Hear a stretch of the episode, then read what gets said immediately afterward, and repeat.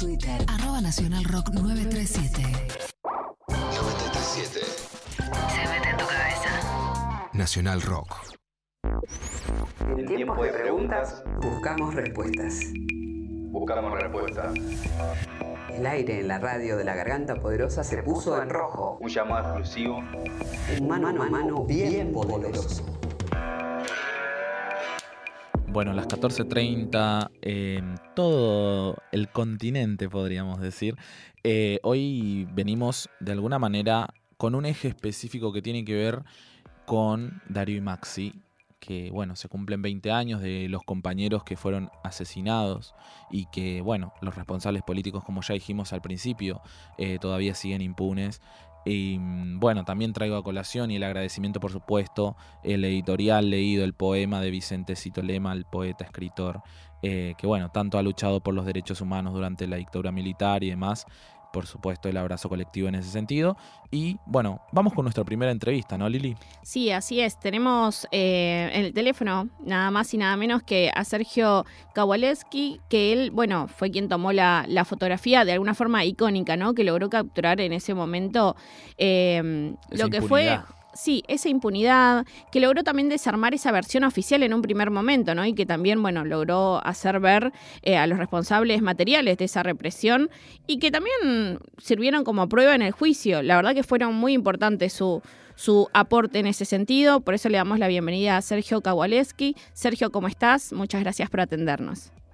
No, gracias a ustedes. Bien, bien. Eh, estoy siempre a disposición de, de cualquier consulta o de, de una entrevista con un caso que obviamente ha sido, mm, digamos, muy importante en varios sentidos, ¿no? No solo en la cuestión judicial, sino también en la cuestión de los medios de comunicación, ¿no? Sí, totalmente. Mm, Totalmente. Estoy, No, te, te quería preguntar porque hoy particularmente, más allá de que todos los años es muy especial y muy importante mantener la memoria viva, eh, hoy se cumplen, bueno, mañana se estarían cumpliendo 20 años de esa masacre. Vos estuviste ahí no solamente poniendo a disposición eh, tu, tu, mm, tu trabajo, que es, bueno, la fotografía en este caso, sino también poniendo el cuerpo, ¿no? ¿Qué es lo que te atraviesa a vos hoy, eh, no solamente en el cuerpo, en el corazón, después de tantos años?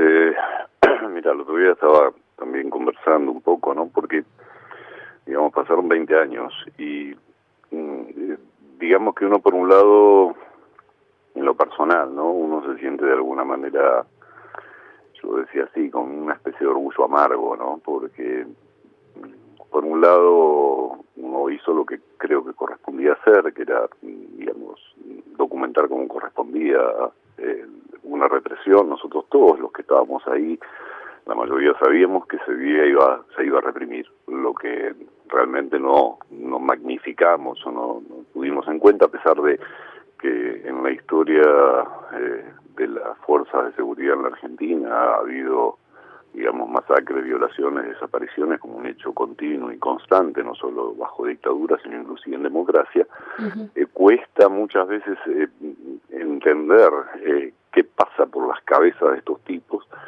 que ante un reclamo de, del pueblo, ¿no? de que se estaba realmente muriendo de hambre, había sido una crisis económica muy grande, la respuesta que da el Estado en ese momento eh, no es eh, solucionar los problemas, sino reprimir, ¿no? Alguna manera uno aportó, junto con otros colegas también, eh, las pruebas eh, que mm, pudieron voltear rápidamente todo ese andamiaje que se habían construido desde las empresas de comunicación, que no solo ese día, sino ya semanas anteriores venían hablando de planes de insurrección, de que los eh, desocupados tenían armamento, vínculos con las FARC, que, que tenían Kalashnikov, o sea, toda una serie de barbaridades eh, sin ningún sustento y sin ningún elemento de prueba más que, digámoslo, eh, ponerles la oreja a los servicios de inteligencia del Estado, que era lo único que, que elemento que tenían, y de alguna manera se pudo voltear eh, bastante rápido es, es todo ese andamiaje que habían construido de creer que los piqueteros se habían este, matado entre ellos, que eran violentos, o sea, uno recordaba eh, las editoriales de más de uno de los medios de comunicación, donde siempre se hablaba de la violencia, los piqueteros, que había que terminar fundamentalmente porque había un mandato económico dictado por el Fondo Monetario Internacional, que 20 años después, y eso es eh, lo trágico, ¿no? Seguimos casi repitiendo la misma historia, porque nuevamente hoy eh, nuestro país está sometido, digamos, a, a, los planes de ajuste dictados por el Fondo Monetario, que son precisamente los que llevaron la crisis económica ya por el 2001, ¿no? Que han, cíclicamente han llevado, ¿no? Eh, entonces, eh, por un lado uno se siente, digamos, eh, que hizo lo correcto, que, que, que ante lo que aparecía el otro día en los medios de comunicación y para cualquiera que haya estado en esa movilización era absolutamente claro que había habido una represión y que los muertos habían, digamos, eh, se había asesinado directamente y que los asesinos eran la policía. Y sin embargo, los grandes medios de comunicación, eh, a contrapelo de, lo que cualquier periodista o reportero gráfico vio ese día, este, argumentaban que se habían matado entre ellos y que, bueno, eh, era una cuestión de internas. Este, así que por un lado es eso y por el otro lado cuando digo amargo es porque digamos no es agradable realmente eh, estar en una situación donde te das cuenta que estuvieron matando mataron un pibe de la casa y delante tuyo este, sin ningún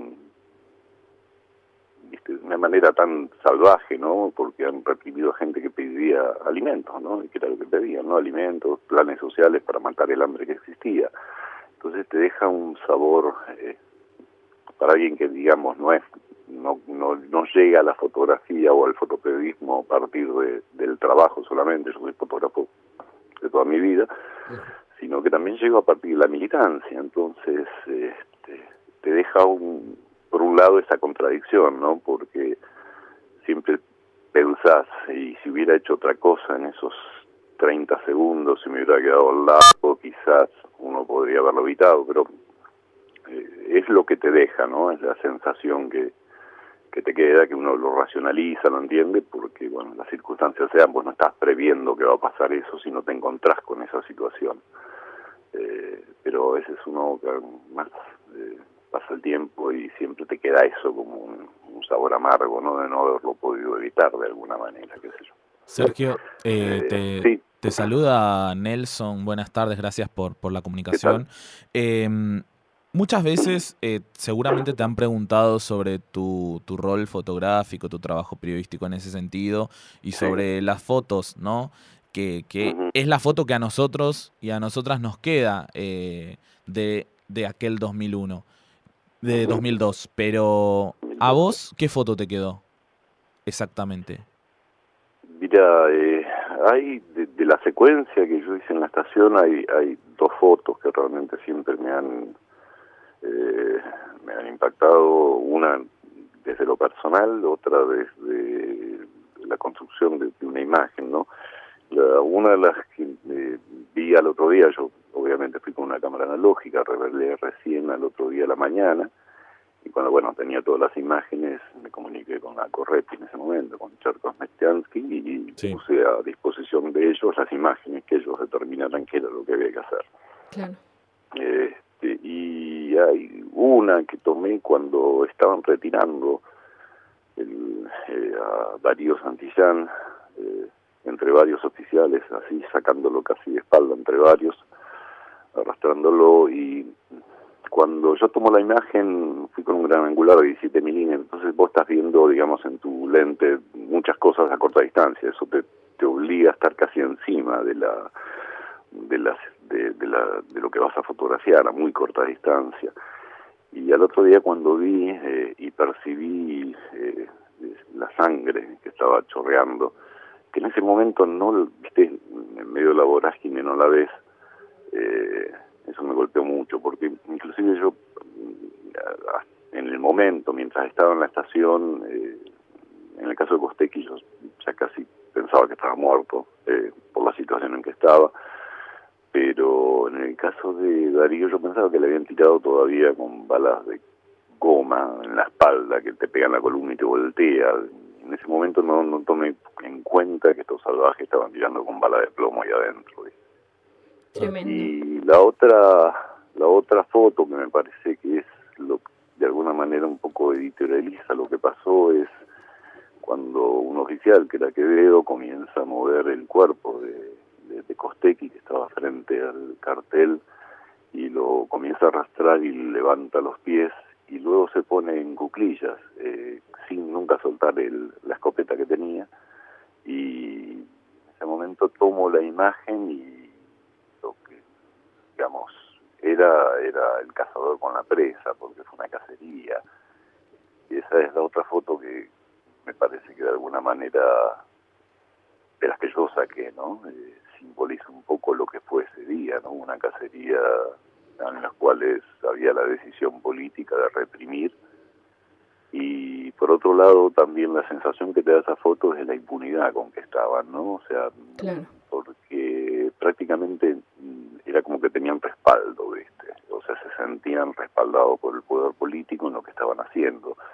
Siempre uno tiene que recordar que hubo más de 33 heridos de bala, este, y no solo fueron los que la- la- las balas no solo fueron disparadas por Fanchotti, sino por otros oficiales sobre Avenida Mitre, sobre eh, inclusive en, en- en- un local partidario en el que entraron disparando balas de plomo. Entonces eso no es la locura de nadie, sino que había un plan de represión quedaba claro, que lo habían anunciado, este, y que hasta el mismo Felipe Solá de alguna manera el otro día cometió, el otro día hace un tiempo cometió, este, se le escapó al decir que, y hablando de otra represión, de que los políticos son responsables precisamente de las represiones, este, a ver si vos no podés desconocer eh, cómo funciona eh, la policía bonaerense, la infantería y los aparatos represivos. Y si vos le das eh, plena libertad para hacer lo que hicieron, este, bueno, vos tenés una responsabilidad directa porque no podés no saber la historia eh, de, de nuestras Fuerzas Armadas, ¿no? nuestras Fuerzas de Seguridad y cómo actúan en caso de represión. Entonces, eh, esas dos fotos de alguna manera un poco... Y después, bueno, hay otra que no, no la saqué yo, evidentemente, que es la de Mariano Espinosa, creo, que es eh, aquella donde Darío levanta la mano, este, y creo que también es otro de los símbolos de, esa, de ese día, ¿no? Que al margen sirvieron fundamentalmente también para probar que habían mentido, que los policías que decían que nunca habían entrado en la estación habían entrado en la estación, que en el momento que entraron Darío al menos estaba vivo y que al menos documentan que los únicos dos oficiales que estaban en condiciones de disparar hacia donde estaba corriendo Darío Sandillán eran eh, Panchotti y en este caso Acosta. ¿no? Sergio, ¿qué pensás eh, que hubiese sucedido sin, sin estas fotos, sin estos lauros como el tuyo y de otros fotógrafos? Principio hay que tener en cuenta que en, en ese tiempo no estaba tan, este, no había tantas cámaras digitales, no había tantos celulares, este, y obviamente hay que tener en cuenta que los medios de comunicación son empresas de comunicación y que las empresas de comunicación lo que han hecho es mercantilizar la información y transformar la información que tendría que llegar correctamente al pueblo para que pueda entender lo que está pasando, este, la transforman en una mercancía y esa mercancía como tal se vende, se compra, se oculta, se especula, eh, funciona con los mismos parámetros del mercado capitalista. Claro. Entonces, este, cuando yo el otro día, cuando leía los titulares de los grandes medios de comunicación, de la mayoría, con honrosas excepciones obviamente, y seguían insistiendo en que se habían matado entre ellos, me parecía, eh, o sea, para el que estuvo ahí era, absolutamente un delirio, ¿no? Inclusive eh, Pepe Mateos, cuando llega a la redacción de Clarín y entrega la cámara y entrega las fotos y le preguntan, él dice, lo mató la policía, eh, ¿qué es lo que hizo que Clarín, que envió a su propio fotógrafo a tomar imágenes y que su propio fotógrafo le está diciendo que eh, los había matado la policía, estos dos muchachos, eh, qué es lo que eh, hace que, digamos, desconozcan lo que te dice tu propio empleado que estuvo ahí para que terminen titulando lo que terminaron titulando, ¿no? O sea, ahí es donde 20 años después eh, vos seguís diciendo, o sea, uno sigue pensando eh, eh, la importancia que tiene, o la importancia que tiene regular, en el buen sentido de la palabra, el manejo de las empresas de comunicación que han mercantilizado la información y que la ponen a, a disposición de sus proyectos políticos o, o de los intereses de, de empresas o intereses económicos, ¿no? Entonces, eh, cuánto cuánto nos está costando todavía ese decreto que acabó con la ley de medios, ¿no? Este, y que es un tema que nadie todavía quiere abordar en, en profundidad, ¿no? Porque si hubiera habido una prensa más coherente, una prensa que realmente camine los barrios y informe correctamente lo que estaba pasando, no se hubiera dicho las barbaridades que se dijo, ¿no? Totalmente. Y otro de los temas es, 20 años después, yo quiero recalcar eh, lo que más, digamos, de alguna manera también me preocupa. Hace 20 años eh, hubo una parte de la sociedad que cuando, digamos, se cayó ese endamiaje, esas operaciones psicológicas que usan a través de los medios, cuando eso se pudo voltear, eh, hubo una parte de la sociedad que es la que siempre reacciona ante estas cosas, pero también hubo una parte de la sociedad sensibilizada quizás o, tocada por la crisis del 2001, la época del piquete y cacerola, etcétera, etcétera, etcétera, eh, reaccionó al menos eh, solidarizándose, al menos sin este, con, con, esa situación. Hubo, uno se sentía como que había un respaldo de parte de la sociedad para que eso no pase. Y 20 años después te encontrás con que en ese tránsito ha habido otros crímenes, como el de Santiago Maldonado, mm. que ya en algún momento se va a saber la verdad, este, porque hay nuevas, nuevos aportes en la causa que siempre se han ocultado y que como el caso también de Rafael Nahuel y tantos otros que se han asesinado, y una parte de la sociedad en ese momento está, y hoy mismo está justificando la represión, porque es pobre, porque es mapuche, porque es eh, mm. chileno, porque es negro, este, o cabecita negra, como quieran llamarlo. Entonces hay una sociedad que también se ha derechizado, ideológicamente se ha puesto, digamos, casi en podríamos decir que muy cerca de lo que sería un fascismo, ¿no? Porque está negando al otro, negando la existencia del otro, y eso es lo que permite que si vos negás al otro como persona, también lo puedas matar, ¿no?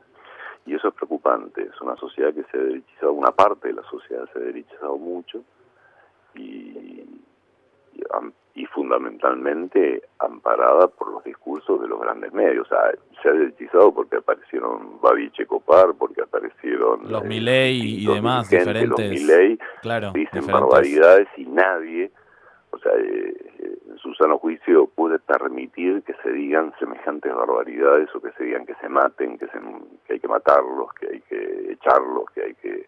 Bueno, eso es caldo de cultivo para los fascismos. Y Sergio. esos fascismos están alimentados de los grandes medios de comunicación. Eh, quería preguntarte en torno a esto que mencionás de la importancia y las preocupaciones que, que vos tenés. Eh, para ir cerrando brevemente, eh, yo en ese momento, por ejemplo, tenía seis años y, y bueno, no, no tenía mucha noción de, de, de lo que pasaba y, y demás. ¿Qué, ¿Qué, mensaje le das a, a, la juventud en torno a tener memoria de aquella masacre en Avellaneda?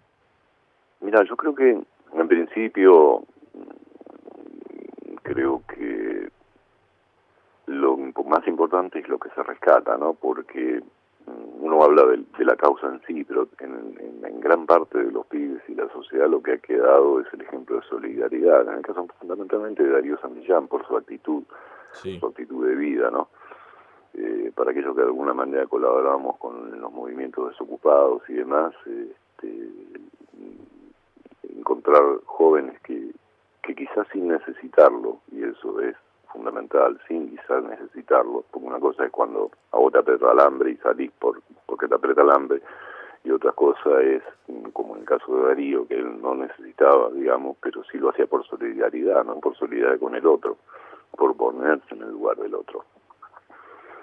Y ese tipo de construcción es la que puede cambiar esta sociedad. No hay forma, digamos, de, de, construir eh, negando a otros sectores o, siendo poco solidarios. Han construido post 90 una sociedad muy individualista, muy marcada en el individualismo, en el saber de quien pueda, en aquella época del DM2, eh, o sea, donde había gente que no importaba lo que estaba pasando al resto de la sociedad mientras esté bien y sin que y muchos sin darse cuenta de que cuando la sociedad comienza a descomponerse a lo largo de la corta te va a tocar también de alguna u otra manera y creo que ese es el ejemplo que, que se reivindica y que creo que se ha instalado en parte de la sociedad en reconocer el valor este, militante y el valor más que nada solidario. Claro, la de solidaridad. aquellos compañeros, ¿no? La- este, poder romper con ese individualismo que nos dice vos tratá de salvarte como puedas, cuando la realidad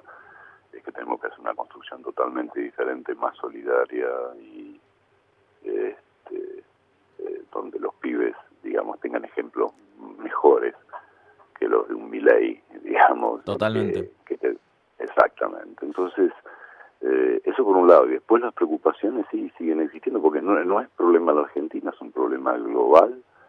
Sea, no es, no, no es solamente que nos afecta a nosotros, estas sociedades que se han fragmentado, ¿no? Porque lo tenés casi en todos los países, esa diferencia, 40, 50, 50, 60, ¿viste? Donde eh, hay una parte de la sociedad que, que, que se pone contenta y exige, como siempre, mano dura que antes no se atrevían muchas veces a expresarlo y hoy lo dicen abiertamente porque los han habilitado para que lo digan ¿no?